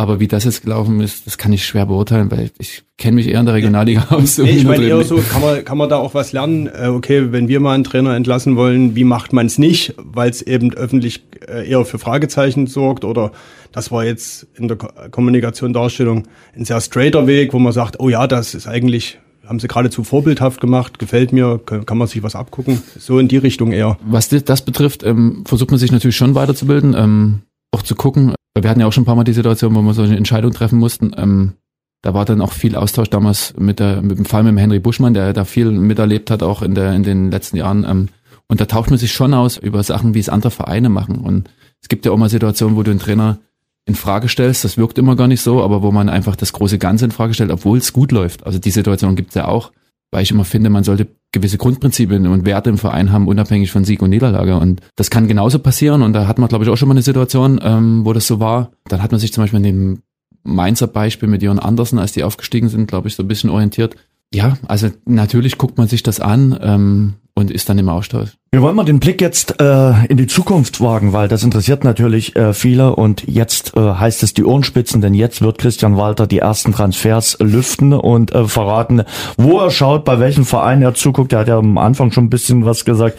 Nee, Christian, äh, wie plant ihr äh, für den Sommer? Ihr müsst ja aktuell zweigleisig planen, oder? Muss man immer, ähm, weil solange wir nicht gegen Abstieg in der dritten Liga spielen. Ähm, ich sag mal, wenn du jetzt Neunter in der dritten Liga weiter wärst, äh, der Abstand nach oben und nach unten äh, groß genug wäre, dann kannst du eingleisig planen. Irgendwann ist der Punkt da, wo man es dann theoretisch nicht mehr mhm. schaffen kann oder praktisch nur noch sehr, mhm. sehr schwer. Jetzt haben wir ja noch neun Spiele. Ja. Ähm, jetzt schauen wir mal, ähm, dadurch, dass es möglich ist, wir natürlich aber immer besser werden wollen, heißt es ja auch, dass wir dann in dem Spielermaterial, was wir haben, ähm, dann noch einen nächsten Schritt gehen wollen. Mhm. Angenommen, ich will jetzt gar nicht über Szenarien sprechen, aber wir sollten es irgendwie aus irgendeinem Grund nicht schaffen, ist für meiner Meinung nach in der, in der Spielerbewertung fast der gleiche äh, Pool, wie wenn wir es schaffen sollten, weil der Zweijahresplan wurde ja schon ausgerufen, dann ähm, aufzusteigen, spätestens in der nächsten Saison. Und wenn du in der dritten Liga mit einer gewissen Sicherheit gibt's nie, aber mit einer gewissen Konstanz oder mit einer gewissen Qualität aufsteigen willst, dann werden das auf jeden Fall Topspieler sein müssen für die dritte Liga. Also wir werden da einfach keine Experimente wagen können, sondern das muss jemand sein, der relativ, jetzt immer wirklich bei dem Thema, relativ schnell funktioniert. Und wenn du aufsteigst in der zweite Liga, ist das fast ein ähnlicher Pool, weil die Topspieler in der dritten Liga, das sind meistens dann auch schon von der Qualität zweite Liga. Wir werden uns aber jetzt keinen Zweitligaspieler leisten können, der eigentlich dann aktuell zum Beispiel zum Hamburger SV gehen würde oder so, der ja. dann eher die Richtung Bundesliga schon schielt, sondern das wird genau in diesem, in diesem Pool sein und da diskutieren wir oder reden schon über einige und haben einige auf dem Schirm, auch wieder unabhängig von Liga-Stärke, sondern wer hilft. Ähm, und der aktuelle Markt ist auch schon sehr, sehr umworben. Ich meine, ich habe gestern lang viele Telefonate gehabt, ähm, wo man schon sieht, krass, manche Regionalligaspieler, äh, jetzt sage ich wieder, Regionalligaspieler, sind teilweise schon hart umworben aus der Bundesliga oder zweite Liga, die immer mehr, seit gestern erst ein Berater zu mir gesagt, ist, man merkt deutlich, dass die Zweitligisten noch mehr auf Regionalligaspieler gehen, weil es jetzt immer mehr prominente Beispiele gibt, die eben sofort funktionieren. Und selbst die sind jetzt schon weg. Also zweigleisige Planung auf jeden Fall und dann halt mit der vollsten Überzeugung, dass das Puzzleteil eben äh, zum Markus Anfang Fußball am besten passt und dann denke ich auch, dass das erfolgreich wird. Was aus äh, zehn Jahren äh, Christian Walter Scout bei Dynamo bei mir immer hängen bleibt, ist so eine A, B und C Liste. Naja. Ist die, ist die gut gefüllt jetzt schon? ja, also es gibt natürlich so verschiedene Listen, wir haben wirklich viele Listen. Einmal zu den einzelnen Fokusbereichen. Wir haben ja verschiedene Scouts in verschiedenen Fokusbereichen. Da gibt es natürlich immer dann die Liste für den jeweiligen Fokusbereich. Dann gibt es unsere Ziellisten, die auch nochmal verschieden gelagert sind. Und natürlich musst du immer auch in Kategorien denken. Also es ist ganz wichtig, sich festzulegen und jetzt immer wieder bei dem Thema Meinung durchsetzen. Ich glaube, das hat gar nichts mit Meinung durchsetzen, aber man muss sich halt einfach festlegen, zu sagen, ich würde den holen. Ähm, und wenn wir den nicht haben, dann eben Option B und dann Option C oder zwei, drei, je nachdem, wie man das kategorisiert. Und klar, also man kann sich ja nie auf einen Spieler festlegen und dann auf einmal die Hände über den Kopf zusammenschlagen, wenn er nicht funktioniert, sondern man muss dann eben die Option noch vorbereitet sein. Womit punktet äh, Dynamo, wenn es darum geht, äh, diesen Verein schmackhaft zu machen? Klar, In den Pressemitteilungen lese ich immer geile Fans, geiles Publikum, äh, super Stimmung. Aber womit punktet man äh, tatsächlich? Man hat ein sensationelles Trainingsgelände. Klar, man hat ein super Stadion, man hat eine starke Fanbase und man hat auch ein schönes Städtchen. Also du hast alle Punkte angesprochen. Ich glaube, die der Gesamtkontext des Vereins ähm, reizt sehr, sehr viele Spieler. Das hat auch was mit der Kultur hier zu tun. Ähm, das ist natürlich ein Verein, der eine riesengroße Strahlkraft hat mhm. und als ich habe schon oft diese Saison auch den, den, den Spruch gehört, dafür spielt man ja als Fußballer hier vor, in so einem Stadion. Diese Kraft, die die Fans und das Stadion ausstrahlen und diese Emotionalität in alle möglichen Richtungen ähm, sind natürlich reizvoll. Also der Mensch mag ja Extreme irgendwie und ich glaube, das ist wirklich ein Riesenfaustpfand und kombiniert und äh, flankiert mit dem neuen Trainingszentrum, mit der schönen Stadt, muss man ehrlich auch sagen, und mit dem Stadion ist das einfach ein Gesamtpaket, was, glaube ich, viele Spieler einfach total reizt und, und zieht und natürlich auch ein Vorteil ist, muss man wirklich sagen. Überschätzen sich da manche Spieler oder andersrum gefragt, unterschätzt ihr dieses Gesamtpaket eben auch äh, in Richtung Druck, dass eben mancher dem dann doch nicht gewachsen ist, dass es zwar geil ist, vor 20.000 zu spielen, aber man es eben doch können muss und dann auch abliefern muss? Die Frage ist echt berechtigt. Ähm, ich weiß nicht, ob wir es über- oder unterschätzen, ähm, aber es ist sicherlich vorgekommen, dass wir es fehl eingeschätzt haben, weil du kannst in den Spieler nicht reingucken und klar sagt jeder Spieler, ich komme deswegen hierher und sagt dann schlecht, na, aber wenn ich auf den Platz gehe, habe ich Angst oder mir geht's dann nicht gut oder ich habe weiche Knie oder so. Ähm, das ist echt schwer einzuschätzen, aber es ist auf jeden Fall ein sehr, sehr wichtiger Punkt in der, in der Berücksichtigung. Jetzt haben wir wieder Jakob Lemmer, der kannte das einfach schon ein Stück weit. Das war jetzt kein Spieler aus einer U23, obwohl die auch alle gut sind, aber der, der da sich erstmal dran gewöhnen muss eine ganze Weile. Das wird definitiv in der Zukunft nochmal einen verstärkteren, gerade nach der Corona-Phase jetzt, einen verstärkteren Fokus genießen, weil wir ja gemerkt haben, es wurde ja oft so gesagt, die Mannschaft kann nur ohne Zuschauer. Ähm, ja, das ist halt wirklich was anderes, wenn dann viele junge, talentierte Spieler mit einer hohen technischen äh, Begabung dann eben tollen Fußball spielen können ohne Druck, ist das echt was anderes, als wenn 30.000 keine Kommunikation äh, sofort ruft jemand, dann fliegt gleich mal ein Bierbecher oder irgendwas. Das ist was anderes, definitiv. Wie läuft denn der Auswahlprozess äh, ab, wenn ihr jetzt euch auf einen neuen Spieler fokussiert habt? Wenn du sagst, ja, der macht einen guten Eindruck äh, beim Scouting. Ich habe mir den jetzt ein paar Mal angeguckt. Das kann ein guter werden, der kann auch zu Schwarz-Gelb passen. Wie läuft's dann ab? Also wir sind relativ viel im Austausch mit den Scouts, die dann in den jeweiligen Fokusbereichen gucken. Wir versuchen das ein bisschen nach Himmelsrichtung. Ähm, Wie viel habt ihr? Drei. Ähm, plus einen Datenanalysten. Mhm. Ähm, das sind Honorarkräfte. Und der Datenanalyst ist im Gesamtverein eingebunden weil er auch im Nachwuchs dann ein paar Projekte bedient, ähm, die, die sehr, sehr strategisch wichtig und, und auch gut wären, meiner Meinung nach. Und dann ist so, jeder hat dann so seinen Fokusbereich ganz bewusst auch, dass man sich auf diese Sachen äh, konzentriert, weil es macht jetzt keinen keinen Sinn, den Südwest-Scout nach Dänemark zu schicken irgendwie, weil das wäre dann wie eben wieder Effizienz äh, fraglich und auch vom Fokus, also der muss sich ja dann neu einarbeiten. In den Fokusbereichen sind wir ständig im Austausch, vor allem eben ich mit den Jungs und auch der, der Datenanalyst, weil er natürlich immer mit den Daten nochmal drüber guckt, einfach mal den groben Blick der Daten plus den gezielten Blick seiner Daten, also was den Fokusbereich betrifft.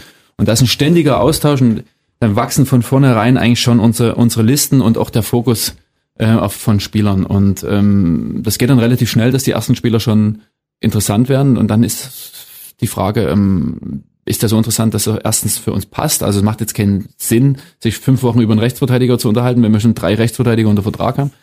Und zweitens ähm, wird er auch zukünftig uns dann helfen. Und dann ist halt die Frage der Kontaktaufnahme, entweder direkt über den Spieler oder eben meistens über einen Berater, wo man dann einfach die Situation mal abklärt, wie sieht's aus, ähm, wie ist aktuell die Situation bei ihm, was wäre so eurer Meinung nach der nächste Schritt, weil die Berater haben ja manchmal auch inklusive Spieler andere Vorstellungen. Ähm, das muss dann nicht unbedingt Dynamo Dresden sein, sondern die sagen dann vielleicht, ja, wir sehen den schon als nächsten Schritt bei ähm, aktuell Drittligisten, bei uns jetzt ein Regionalligisten, aber eher einen, der ruhigeres Umfeld hat. Also es gibt's auch, ähm, weil bei euch sonst zu viel Druck. Das ist nie gut für den Spieler. Oder wenn man in der zweiten Liga ist, dass Leute eben sagen, lieber nach Kiel oder Regensburg oder sowas. Und das muss man einfach austauschen und dann, wenn man das Gefühl hat, äh, von beiden Seiten geht das in eine Richtung, dann versucht man das eigentlich ähm, auf den Weg zu bringen. Du hast jetzt gerade schon gesagt, ja, man ist dann im Austausch mit dem äh, Spieler oder mit dem Spielerberater. Wenn der dann aber doch sagt, ja, geht doch lieber zum SV Sandhausen. Der SV Sandhausen wirkt für mich persönlich attraktiver.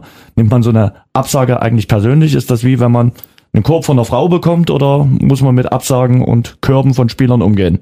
Ja, also es ist ähm, wie alles im Leben die Frage des Respekts. Also wenn er natürlich die Gründe sagt und er fühlt sich da einfach wohler und erläutert das in irgendeiner Form, dann ist das ja ein guter Umgang. Wenn er dann sich nicht mehr meldet und der Berater sagt, er will lieber woanders hin, das ist wie, als würde die Frau, die dann dir eine Absage geben und einen Becher Bier ins Gesicht schütten.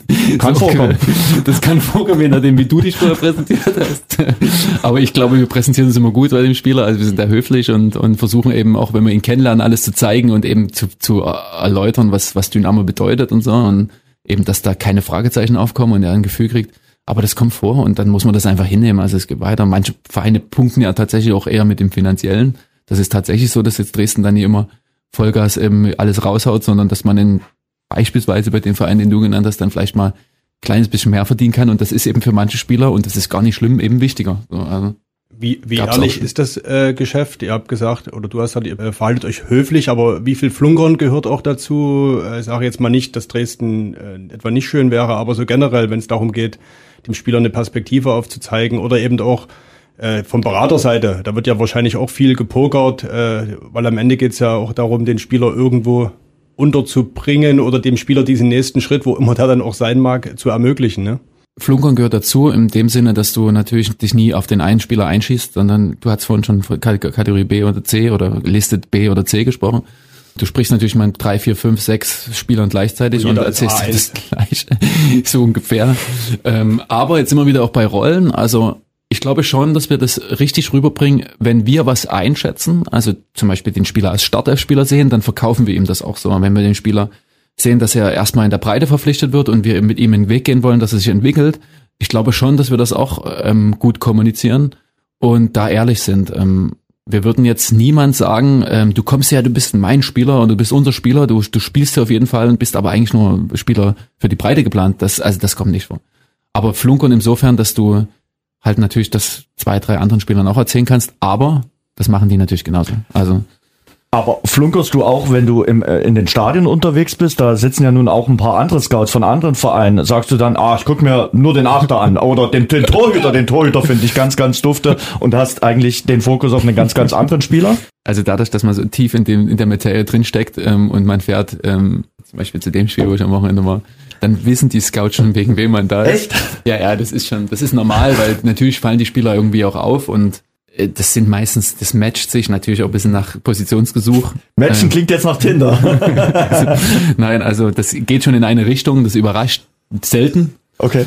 Aber ähm, ich bin persönlich so, das glaubt man vielleicht nicht, ich bin schon ein bisschen scheu. Ich bin keiner, der sich ähm, gerne auf der Tribüne dann zu den anderen Scouts sitzt, weil erstens gucke ich das Spiel immer sehr, sehr gerne in Ruhe und habe da einfach meine Ruhe, weil wir auch mit einer App arbeiten, wo wir die Bewertung einpflegen und ich das am liebsten dann gleich immer in jeder Unterbrechung und in der Pause mache und wenn mir der ganze Zeit jemand voll labert, das, ähm, das gefällt mir immer nie. Und deswegen setze ich mich am liebsten mal alleine. Perücke auf und Kapuze auf oder wie muss ich mir die, die dann vorstellen? Also, das Nee, also nicht inkognito, aber ich kann jetzt meine Strategien hier nicht bereiten.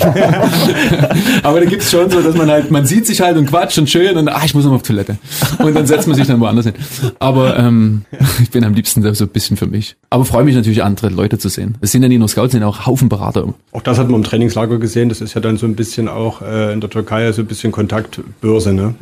Viele Berater, andere Scouts und so weiter, ne? Ganz genau. Also man tauscht sich dann einfach aus und man ist ja auch irgendwo, gerade was die Beraterseite betrifft, voneinander abhängig im positiven Sinne, weil man es ist immer so, wird immer so negativ dargestellt, das Beraterbusiness, aber die helfen natürlich auch oft mal und wenn man sich ein gutes Verhältnis dann und ein ehrliches Verhältnis miteinander hat, dann kann man auch profitieren und deswegen ist es einfach wichtig, da offen miteinander zu kommunizieren. Hörerfragen. Eine Frage, die gestellt wurde, kommt Phil Harris äh, von der Leihe von Victoria Berlin im Sommer zur SGD zurück? Ja, erstmal der Vertrag wieder bei uns. Der ist ja nur ein Jahr verliehen. Er macht das jetzt auch, er hat jetzt wieder getroffen. Ich glaube, der Phil hatte da auch so seine Schwierigkeiten in, in Sachen konstanter Leistungsablieferung, ähm, hängt aber dann auch eben manchmal mit dem Umfeld zusammen. Also Victoria ist auch eine sehr, sehr junge Mannschaft, die hat auch einen großen Umbruch nach dem Abstieg. Ich glaube schon, dass das leistungstechnisch gut macht. Jetzt muss man, jetzt haben wir ja auch noch ein paar Spiele in der Regionalliga. Jetzt haben die auch viel gewonnen in der letzten Zeit. Wer weiß, ist da nie vom Aufstieg von Victoria sprechen, aber wer weiß, wie sich in der re- restlichen Rückrunde auch noch entwickeln. Aber er ist jetzt ähm, auf jeden Fall da. Wie siehst du die Personalie Markus Anfang nach der Saison? Er hat ja dann noch eine weitere Spielzeitvertrag. Wäre, hat der äh, Hörer geschrieben, ein Traum, wenn er länger bei der SGD bleibt.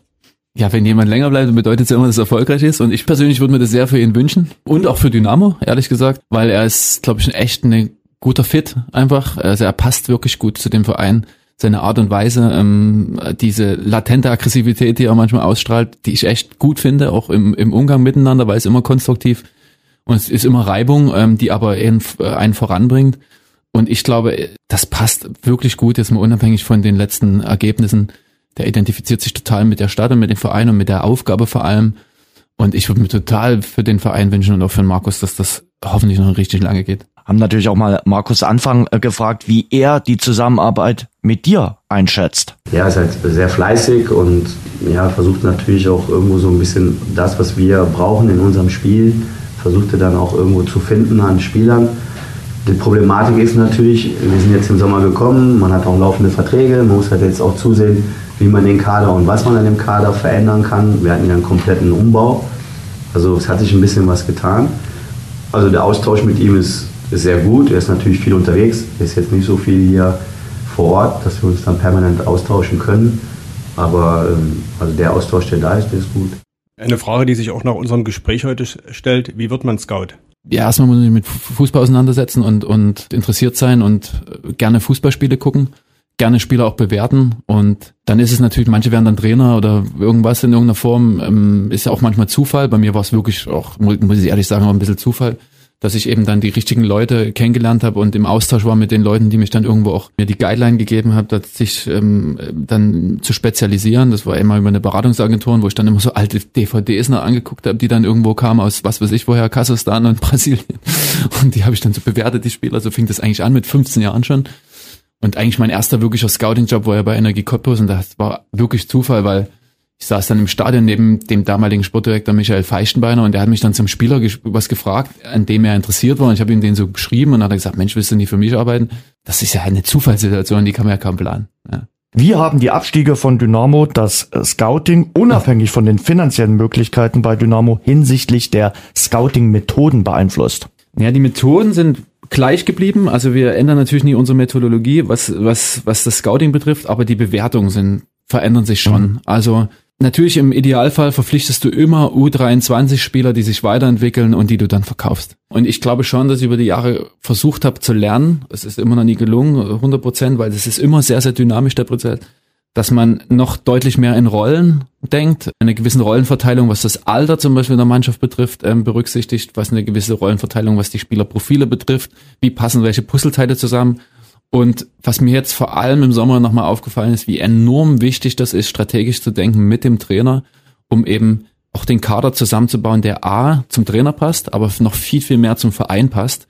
Und wenn wir da als Verein eine gute Strategie haben, wie soll denn der Dynamo-Fußball aussehen, dann sollte grundsätzlich auch in der Folge im Worst Case der Trainer geht, kann ja auch aus positiven Gründen sein, weil er einfach super performt, ähm, und du musst einen neuen Trainer holen, sollte da keine Überraschung sein. Und diese Methodologie, was das betrifft, also nochmal ganz genauer in Rollen zu denken, für den Verein und für den Trainer, ist nochmal geschärft worden. Mhm. Wie schafft es Sandhausen, sich in der zweiten Liga zu etablieren? Wobei, da würde ich in dieser Saison große Fragezeichen dahinter setzen und Dynamo eben nicht. Am Geld kann es nicht liegen. Da würde ich sagen, oh doch, es liegt wahrscheinlich am Geld, denn der SV Sandhausen kriegt TV-Gelder, von denen Dynamo nur träumen kann. Also, das tatsächlich muss man es auch ein bisschen aufs Geld äh, beschränken oder, oder runterbrechen. Natürlich machen die gute Arbeit, weil ähm, sich als so ein Verein dann zu entwickeln, wo nicht viele Zuschauer sind, wo kein großes Fanaufkommen ist, wo du im Wald hinten das Stadion hast, was auch echt was sympathisch ja, Es hat ja auch fast was sympathisch. Ich fand es fand's schön, wenn du die schwäbischen ähm, Ordner äh, hast, hast, hast dein Scheible bei. hast dein Scheible bei, was meint er? Ach, die Parkkarte. Nein, das muss man schon alle, alle Achtung, äh, muss man einfach mal sagen. Das ist top, auch wie in Heidenheim gearbeitet wird und so. Aber natürlich, und ich glaube auch, dass, das, dass die das wissen, kommen die natürlich auch über die finanzielle Richtung. Ich meine, die haben sehr, sehr viele ansässige Unternehmen, die dann ähm, im, im Sponsoring sehr, sehr gut sind. Ähm, und dann natürlich die Thematik Fernsehgelder, die sich natürlich aber aus der Liga-Zugehörigkeit natürlich ergibt. Das heißt, die haben ja nie nur Fernsehgelder gehabt und konnten deswegen, sondern die haben natürlich gute Arbeit irgendwo geleistet, waren dann lange in der Liga und haben dann die Spieler. Aber die zahlen schon ein bisschen mehr muss mhm. man einfach mal so sagen. Nichtsdestotrotz ähm, schaffen sie es trotzdem immer wieder, durch gute Arbeit eine Mannschaft zusammenzubauen, die dann eben in der Liga bleibt. Wie hat's dir in Schwed gefallen? Sehr gut, ehrlich gesagt. Also die Fahrt war natürlich, ich war ja vorher bei meinem Lehrgang in, in Frankfurt und von Frankfurt durch ganz Deutschland Richtung Schwed. Ja. Aber der Austausch mit den, mit der, mit der Fangruppierung, mit den Jungs da, das war echt lustig, das war coole Stimmung auch nochmal neue Einblicke ge gebracht, mal wieder gemerkt, wie wichtig Kommunikation untereinander ist, um sich gegenseitig kennenzulernen. Gerade in unserem Verein finde ich das immer wichtiger. Und ähm, das war trotz der langen Fahrt hin und zurück echt ein schöner Ausflug. Dynamo-Mitgliederabend letzten Donnerstag unter anderem in Schwed, glaube auch am Hockenheimring gab's einen. Also, und du warst in äh, Schwed. Und warum nennst du Benny Kirsten immer Bench? Sorry, dass ich so lachen muss. Der Benny würde sagen, Bench ist ja die Übersetzung für Bank. Und weil er immer auf der Bank gesessen hat, ähm, das ist so der Witz, ähm, was natürlich überhaupt nicht stimmt, weil er hat ja hier eine coole Zeit gehabt. Es ist einfach so meine Art seines Spitznamens von Benny Bench, ähm, aber es hat wirklich nichts mit der Bank oder irgendwie fehlenden Respekt gegenüber seiner Leistung zu tun, weil ganz im Gegenteil, ich habe ihn sehr, sehr gemocht als Torhüter und habe heute noch in meinem Portemonnaie so einen Motivationszettel von ihm drinne. Was steht da drauf? Das sage ich nicht. Äh, Das ist, ist, ist seine, seine persönliche ähm, Motivation, aber ich fand, das zeigt, wie, wie fokussiert er als Charakter ist und ähm, wie verbissen er auch Richtung Sieg ist oder sich weiterzuentwickeln. Jetzt sind wir wieder beim Punkt, sich weiterzuentwickeln, besser zu werden, wie fokussiert und verbissen er da ist und das habe ich mir dann irgendwann mal, das hat er mir geschenkt und das ist bis heute in meinem Portemonnaie. Jens, da haben wir heute gelernt, Stefan Kutschke hatte selbst zu Ingolstädter Zeiten einen Dynamo-Schal im Spind hängen und der Dynamo-Chef-Scout trägt äh, die Benny Kirsten-Motivation im Portemonnaie. Richtig. Und wir schauen jetzt noch voraus auf Osnabrück, Ja, oder? das ist die spannende Frage noch. Was, was kommt da jetzt am Sonntag in sind ja Osnabrück? spezielle Spiele gegen den VfL Osnabrück immer. Was kommt da? Ich denke, ein sehr gutes Drittligaspiel, schon vom Blatt Papier her, weil meiner Meinung nach, ich hoffe, das klingt nicht zu arrogant, was uns jetzt betrifft, aber ich glaube, da treffen die meiner Meinung nach besten Mannschaften aufeinander, was gerade auch bei Osnabrück die Startelf betrifft. Ähm, die Startelf hat sich sehr, sehr gut gefunden. Ähm, jetzt sind wir wieder bei Rollen. Ich finde, die haben Spieler in dem System, die extrem gut in ihren Rollen aufgehen. Die haben sehr, sehr schnelle Flügelspieler, die haben sehr guten Mittelstürmer, der dann eben als spielender oder ackernder Neuner eben vorne dann eben die Tore macht, ähnlich wie der Stefan. Dann haben sie ein sehr, sehr starkes zentrales Mittelfeld mit Kunze, äh, Tesche und, und, und Köhler, die beides können. Also die können arbeiten, die können laufen und die können aber auch ähm, ähm, kicken. Das muss man echt sagen. Also es ist ein bisschen wie bei uns. Haben starke Außenverteidiger mit Traoré und, und, und Kleinhansel und hinten zwei physisch starke Innenverteidiger, die viel wegräumen. Ich persönlich finde, die erste Elf von Osnabrück ähm, ist wirklich richtig gut. Ähm, und da muss man mal schauen, was Wenn du es dann- gerade so äh, erzählst, klingt das wie ein 3-1 Heimsieg für Osnabrück. Nein, wir haben, ich habe ja gesagt, wir haben auch, ich wollte jetzt nur nicht so über uns reden, weil wir haben ja genug über uns geredet. Wir haben natürlich auch eine super Mannschaft. Für die Liga bin ich total überzeugt ähm, und das wird echt ein spannendes Spiel. Also es ist Ausgang offen, muss ich echt sagen. Ich wünsche mir natürlich, dass wir unsere Prinzipien und unseren Fußball auf den Platz bringen. Dann haben wir eine große Chance, ähm, wenn wir das umsetzen, was, was auch der Markus vorgibt in der Vorbereitung, dass wir das Spiel gewinnen. Aber wir müssen wissen, das ist echt eine gute Mannschaft. Ein Gedanke, der mich jetzt auch nach äh, Bayreuth nochmal beschäftigt hat, muss wieder mal die Null stehen. Ist das vielleicht so ein bisschen ein Pferdefuß, über den wir die letzten Wochen vielleicht äh, auch zu wenig geredet haben oder der vielleicht intern wird er im Fokus gestanden haben, aber wir haben immer nur über die Offensive, über viele Tore, über Siege gesprochen, über eine ungeschlagene Serie, aber dass es immer wieder auch Gegentreffer gab und am Samstag eben den einen zu viel dann gegen Bayreuth. Ja, wenn die Null steht, dann heißt ja schon mal, dass wir nie verlieren. Ich glaube schon, dass das auch immer wieder Trainingsinhalt ist beim Markus, dass die Null steht, dass wir defensive Arbeit haben. Ähm, das ist schon ein Fokus, auch wenn unser Fußball in der letzten Zeit eher spektakulär wirkt und der Markus ja auch eher für Offensivfußball steht und eher, äh, wenn man es jetzt interpretiert oder runterbricht auf irgendwelche Plattitüden, eher für ein 5-4 als ein 0-1. Natürlich muss die Null stehen insofern, dass wir dann zumindest schon mal nie verlieren. Mir ist der Sieg am wichtigsten, ob dann die Null steht oder nicht. Ähm, und Hauptsache die Jungs ähm, fokussieren sich auf die Inhalte und schaffen das, was, was, was sie sich gemeinsam vornehmen und dann sieht das, glaube ich, kann das gut aussehen. Wir hoffen. Bremer Brücke. Am Sonntag 13 Uhr das Spiel von Dynamo Dresden. Wir haben mit Athletik angefangen, mit einem äh, hehren äh, athletischen Aktivitäten. Wir hören mit Kulinarik auf. Äh, du bist in den Stadien dieser Welt äh, unterwegs. Wo gibt's die beste Stadionbratwurst? Wo gibt's den besten äh, Stadionsnack? Oh, du fragst wirklich komplett, kompletten Falschen. Du isst im Stadion gar nichts. Du, du trinkst nicht mehr was, äh? Nee, doch, ich trinke oder Wasser, du, aber- bringst du hier geschmierte Brote mit oder was? du die Powerriegel rein hier. Nachdem du früh gelaufen bist, gibt es dann auf den 600 Kilometern zweimal Powergel und das reicht dann. So ungefähr. Also tatsächlich esse ich nach meinen Läufen früh irgendwie sowas dann wirklich irgendwie was Eiweißhaltiges und vor allem eher was Grünes, sage ich mal. Und bei der Wurst, ich sag das gerne, Ach ich sag das auch gerne so Ralf Becker oder irgendwelchen Mitarbeitern. Ich habe bei der Wurst einfach Angst, einen Herzinfarkt zu kriegen, muss ich ganz ehrlich sagen. Weil das ist, da ist so viel Transfett drin und alles. Also ich, ich esse sowas nie. Okay.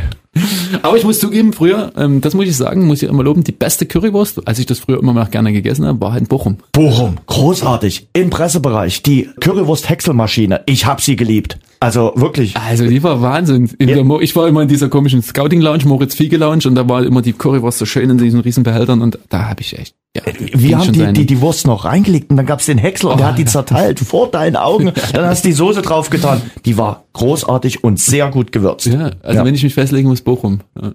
Willkommen bei Schwarz-Gelb, der Bratwurst-Podcast. Die Christian. Empfehlung dieser Woche. Christian, vielen Dank äh, für deine Eindrücke und äh, danke, dass du bei uns zu Gast warst. Wir hoffen auf eine Wiederholung. Du musst zum nächsten Termin. Wir würden ja gerne wissen, welcher Spieler jetzt vorspricht bei der Sportgemeinschaft. Hat sich zum Glück auf Nachmittag verlegt, und deswegen haben die ganz so viel Stress. Danke, Aber Christian. danke euch auch sehr, hat mir Spaß gemacht. Danke dir. Tino, was hast du für einen Eindruck? Wir wissen jetzt, wo es gute Currywurst gibt. Wir wissen, wie wir dich fit machen für den Hamburg-Marathon. und wir haben ein bisschen was gelernt rund um das Scouting äh, bei Dynamo Dresden. Und dass äh, vieles einfach eine Frage des Moments ist, eine Momentaufnahme.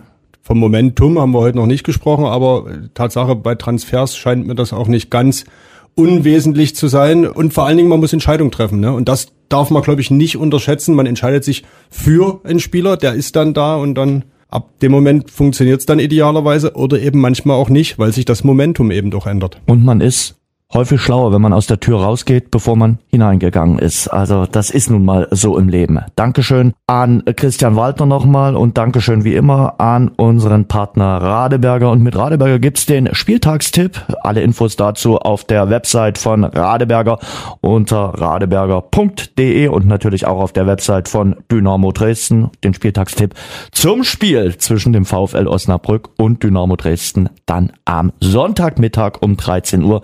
Ich bin sehr gespannt, ob Dynamo Dresden weiterhin das Momentum hat oder das Momentum wieder aufnehmen kann. Nächste Woche Mittwoch sind wir dann wieder schlauer und können auch darüber reden. Rückblickend. In Folge Nummer 14. Tino, danke. Ciao. Schwarz-Gelb, der Dynamo-Podcast, ist eine Produktion von sächsische.de und Radio Dresden. Abonniert uns bei Spotify, Apple Podcasts und überall dort, wo es gute Podcasts gibt.